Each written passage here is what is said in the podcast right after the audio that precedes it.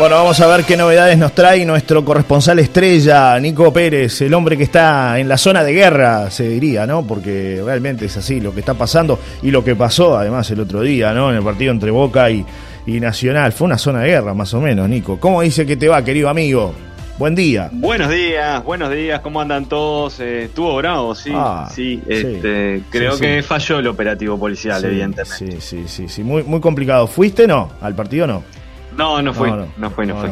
Lo viste en la tranquilidad de tu hogar nomás, tranquilo y analizando, con repetición de jugada, en la comodidad. Viendo el sable del, señor policía que oh. salió por todos los medios argentinos. Mamá. Sí, sí, sí. Sí, eh, sí bueno, es, es la autoridad, por eso lleva el sable, porque estuve averiguando un poco también qué hacía con un sable, pero lo que pasa es que, claro, no, no se está acostumbrado en un en un marco donde suelen haber encontronazos con los hinchas, que ande un, un policía este, a cargo de en un caballo con usable, como que queda un poco violento también ante, la mirada de la gente que no está acostumbrada a verlo así. Es cierto, es cierto. Bueno, y, y, en estas horas ha sido tema de discusión permanente, ¿no? Desde que terminó el partido hasta acá, los medios argentinos se han dedicado a hablar muchísimo de este tema, ¿no? Una y otra vez, de la violencia que se generó en las inmediaciones del Parque Central donde se jugó el partido entre Nacional y Boca. Sí, partido que terminó 0 a 0 y que tendrá la revancha en Buenos Aires el próximo miércoles a las 21 horas con Cavani seguramente en la cancha porque el mismo entrenador de Boca, Jorge Almirón, eh, dio a entender que si Cavani está bien va a jugar. Claro, y sí. Y, aparentemente está bien porque él lo ha visto muy bien desde que llegó, dijo. Así que eh, claro que todo este entorno genera también más violencia para los hinchas de Nacional que van a ir a ver el partido a Buenos Aires. Y sí. ¿Por qué? Bueno, por el revanchismo que hay en las hinchadas, porque uno, estábamos centrados en el operativo policial y, y quizás eso entendía la gente que también fueron golpes entre policías e hinchas, pero también hubo entre hinchas de Nacional e hinchas de Boca, se tiraron piedras cerca del hospital de clínicas, eh, la verdad que cosas innecesarias, había un operativo numeroso porque había 600 policías afectados al operativo contra 2.000 hinchas que iban a ver de boca, en realidad hubo más, hubo más de 3.000 hinchas, si bien eran 2.000 y poco las entradas eh, que se le brindaban a Boca, como la misma cantidad se le va a brindar a Nacional en Buenos Aires. Claro, claro. Pero es cierto que es una ancha pesada. Estaba Rafa Diceo, que es el jefe de la 12, de la Barra Brava, candidato a la presidencia de Boca también, probablemente. Eh, es una barra pesada la de Boca, realmente. De hecho, algunos incidentes con los policías se dan, eh, para aclararlo, más allá de que los policías generan un corredor para que pasen los hinchas por el medio. Eso me parece que no funcionó. No. Pero por el lado de Boca habían muchos hinchas sin entradas, o mejor dicho, con entradas falsas. Claro. Entonces, ¿qué pasaba? Ahí, esos que tenían las entradas falsas se apuraban para que se avanzara y para entrar al estadio sin que los revisen mucho. Y ahí se generaron, se generaron algunos disturbios. Entonces, hay cosas malas de las dos partes. Yo creo que no fue bueno el operativo policial pero también que es brava la hinchada de Boca y que también hubo algún desubicado hincha Nacional que fue a buscar lío, pero bueno, siempre por eso, más que dos, hubo tres partes responsables en todo esto. El fútbol, lamentablemente, estamos en tiempos de violencia generalmente y, bueno, en la cancha fue más Nacional, mereció ganar Nacional y si no hubiese sido porque no tuvo eh, fortuna el Colo Ramírez, hubiese ganado Nacional. La verdad generó las mejores situaciones de gol. Eh, fue muy pacato en el planteamiento Boca Junior con tres volantes de defensivos en la mitad de la cancha. Cuando entró Barco en el segundo tiempo le cambió la cara a Boca. Claro. Eh, pero allá va a ser otro partido. no tenga duda que va a ser otro partido. Boca va a salir a ganar. Y sí, necesita. La gente va a empujar mucho. claro. Por algo es la 12, ¿no? Claro. Yo no entendí por qué no jugó Gigliotti. Yo creo que era un partido para Gigliotti. bueno, habrá que ver qué pasa en la revancha, ¿no? Si tiene minutos Gigliotti. Viendo y esto además. el Chori Castro, porque entró bien. Muy bien el Chori Castro, la verdad que sí. No sé por qué Bocanegra no le dejó patear el tiro, libre, al borde del área. Era para un zurdo, no para un derecho. Buen partido Boca Negra, ¿no? Porque en lo previo lo hablamos acá, ¿no? Nos generaba mucha confianza sobre todo por lo que han sido sus actuaciones en Nacional, donde se esperaba otra cosa de este futbolista, pero bueno, y rindió. también buen partido, ¿eh? ¿Eh? De Baez por el lateral izquierdo del partido. Sí, también. también, el paraguayo que lo, mataron en las redes el otro día, inclusive lo hablamos también, lo tratamos aquí, que no había mucho convencimiento de, la hinchada de Nacional. Sin embargo, creo que el otro día, por lo menos en este primer partido de presentación, dejó en claro que está, está en buen nivel, ¿no? Está, está en buen nivel, que Nacional estaba teniendo problemas por los laterales. necesita un eh, jugador de esas características. bueno, ¿qué pasa en Peñarol? La revancha el miércoles. La revancha el miércoles. ¿Qué pasa en Peñarol? Ayer, se presentó se presentó en conferencia de prensa, porque ya lo había presentado Peñarol por las redes sociales. Eh, Ángel Espidi González, argentino cordobés, viene de Liga de Quito, estuvo en Lanús, lo dirigió Mauricio Larriera en Godoy Cruz, lateral derecho, con Larriera jugó por izquierda, pero generalmente lateral derecho con subida, con mucha velocidad, se desdobla el ataque como un puntero derecho también de, de otras épocas. Y cuando se le consultó en la conferencia qué le viene a aportar al equipo, le viene a aportar sabiduría. Muy bien, Ángel González.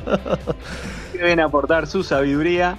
Este, bueno, ya conoce el fútbol uruguayo, jugó ocho años en el fútbol argentino, o sea que eh, también dijo que estaba físicamente bien porque estuvo entrenando hasta hace seis días en Liga de Quito. Sí. Y que si empezara, si tuviera que jugar este fin de semana, estaría a la orden del, del entrenador Darío Rodríguez. También habló Ignacio Rubio del mercado de pases, de cómo se está dando todo esto. Dijo que José Neri ya estaba cerrado, que faltaban mínimos detalles, pero ya estaba arreglado. Sí. O sea que va a venir José Neri como delantero desde Colón de Santa Fe. Y después habló de lo que puede pasar con Jonathan Rack, que ah, se puede ir. el contratista le pidió un día más, o sea, hasta hoy, porque esto fue ayer que lo hablamos. Y habrá que ver si va para Huracán de Argentina porque el dueño de pase de Jonathan Rack es el Tijuana de México y quiere ganar unos mangos, o si queda en Peñarol. Ah, eh, si no queda en Peñarol, eh, una opción para Peñarol es Formiliano, que ya hablaron con el jugador, que va a rescindir su contrato en México, así que puede volver Formiliano a Peñarol. También hablaron con Brian Rodríguez. Eh, y eso está ahí, está más alejado, dijo, pero no se descarta. Lo que sí prácticamente lo dio como descartado es lo del Cepillo González. Bien. Porque Danubio pretende una cifra que Peñarol no tiene para comprar el pase. Es más, fue clarito, dijo que se reunió con Arturo del Campo y que la posibilidad que veía él es que un equipo extranjero, incluso hasta mencionó un equipo de la Major League Soccer, puede ser, de la Liga de Estados Unidos, que lo compre, que lo deje a préstamo en Peñarol, eso sí podría pasar pero no lo ve como muy viable ahora que pase eso. Bien, eh, en el caso de Gastón Ramírez, un jugador que estuvo ronroneando, que estuvo cerca de Peñarol, fichó con San Lorenzo de Almagro, ¿no? Por ahí alguna broma de, los amigos locos por el fútbol dice que bien Marcelo Tinelli que fichó el Tirri al primo. Son medios parecidos físicamente. sí, sí, tienen, un aire ahí. Surgió una broma ahí de por medio. Finalmente, bueno, Gastón Ramírez que también sonó para River Plate uruguayo. Sí, es verdad, es verdad. Bueno, arregló con, al final San Lorenzo. se contrató. Se concretó, arregló con San Lorenzo, va a jugar en San Lorenzo de Argentina. Eh, y nombrábamos a River uruguayo y tuvo una buena forma de, de promocionar la llegada del Mono y Razábal, el arquero Jonathan y Razábal, eh, yendo al cine, más precisamente a Rápidos y Furiosos. Pueden ver la presentación 30 segunditos ahí en las redes sociales. Eh, fue la segunda contratación ya de River Plate, porque previamente había sido confirmado el lateral izquierdo Gervasio Olivera. Por el lado de Liverpool vuelve Tiago Vecino, se confirmó el regreso de Tiago Vecino eh, vuelven los goles, decía en la publicación de Liverpool. Sí. Así que el ex Nacional y el ex Liverpool estará en la delantera negri azul del campeón del torneo intermedio que tendrá Supercopa y también tendrá Copa Sudamericana asegurada para el próximo año.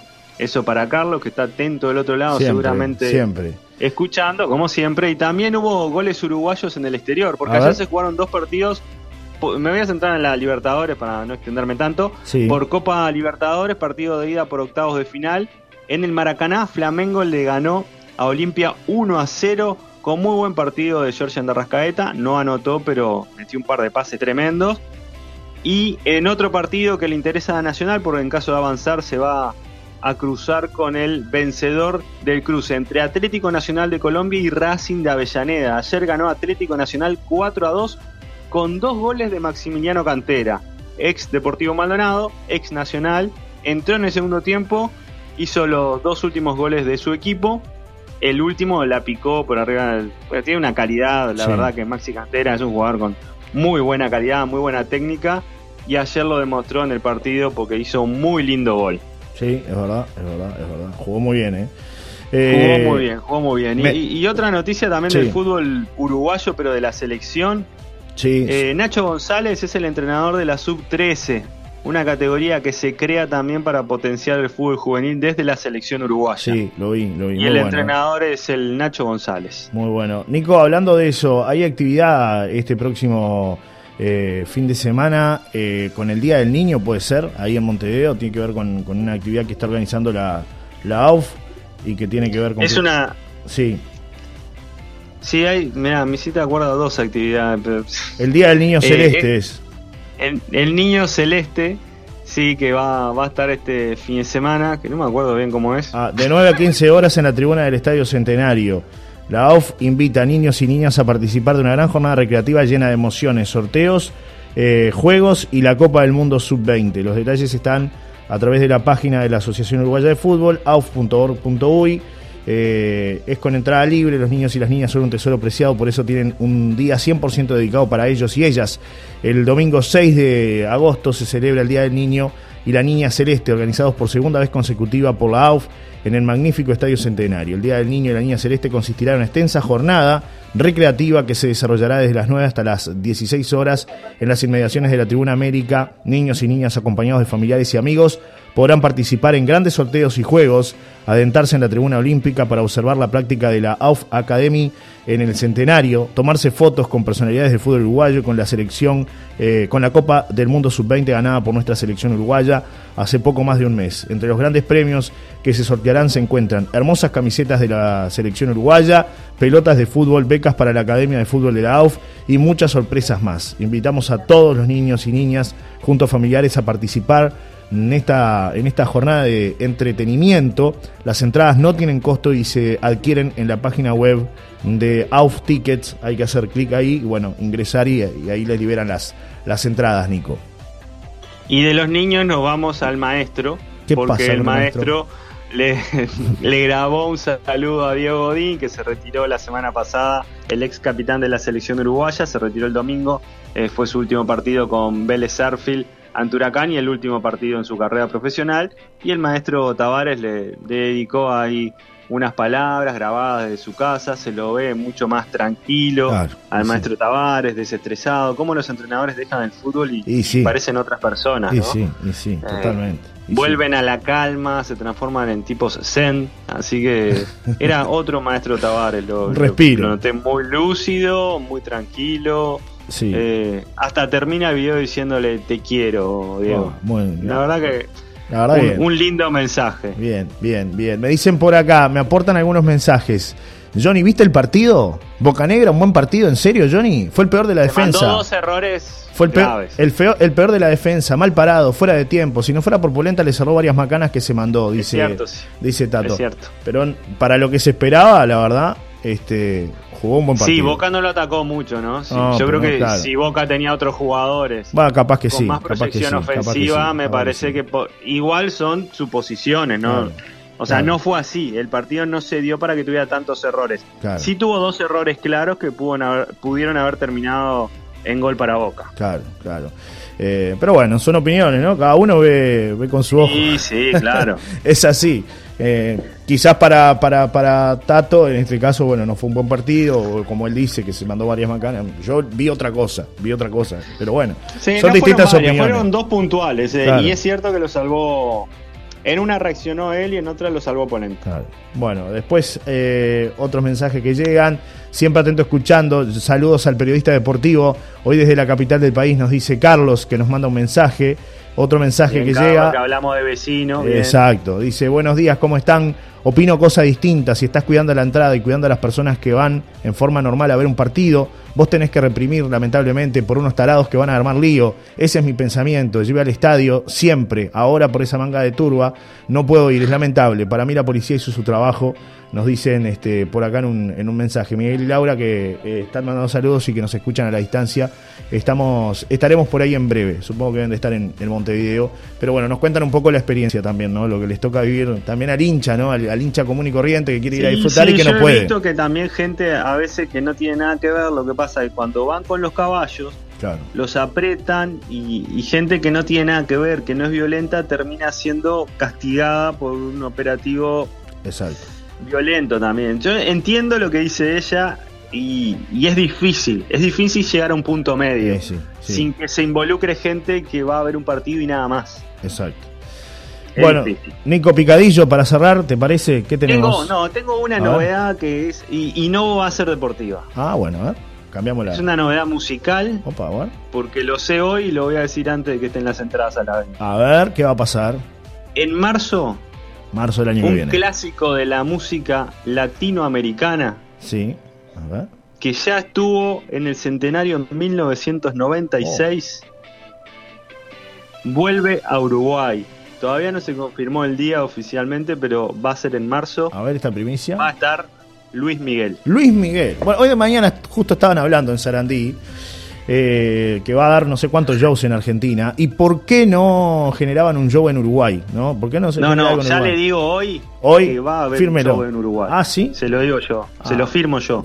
Está, chequeado esto, dijo un amigo, ¿no? Está, chequeado, de, primera mano. Verificado, usted no me, no, me, tira fruta. Usted yo sé que siempre que, trae un, no, no. En marzo va a estar un dato y podemos bailar esta, por ejemplo, ¿no?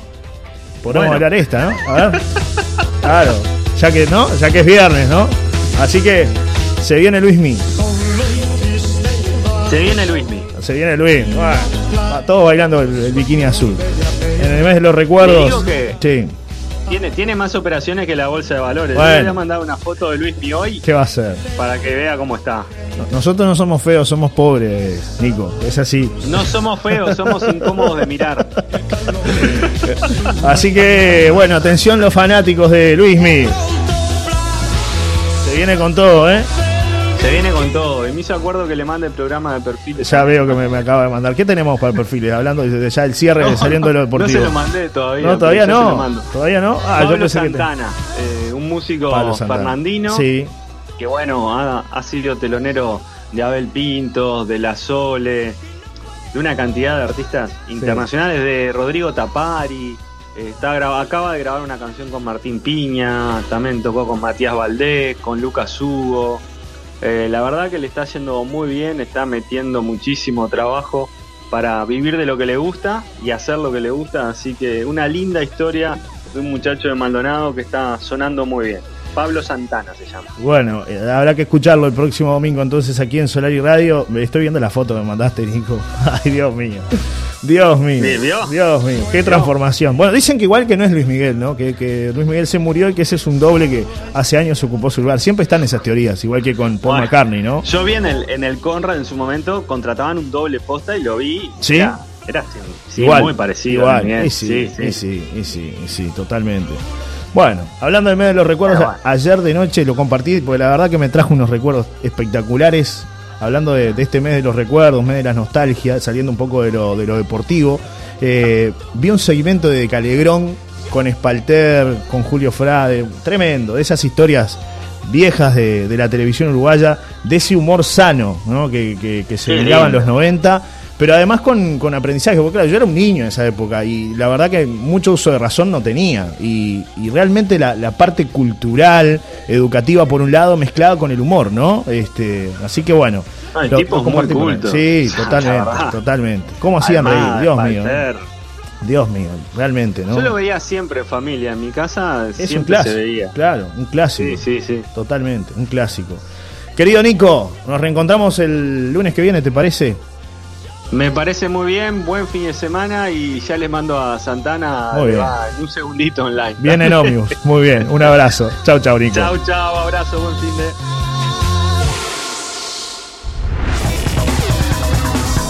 Deportes en Solar y Radio.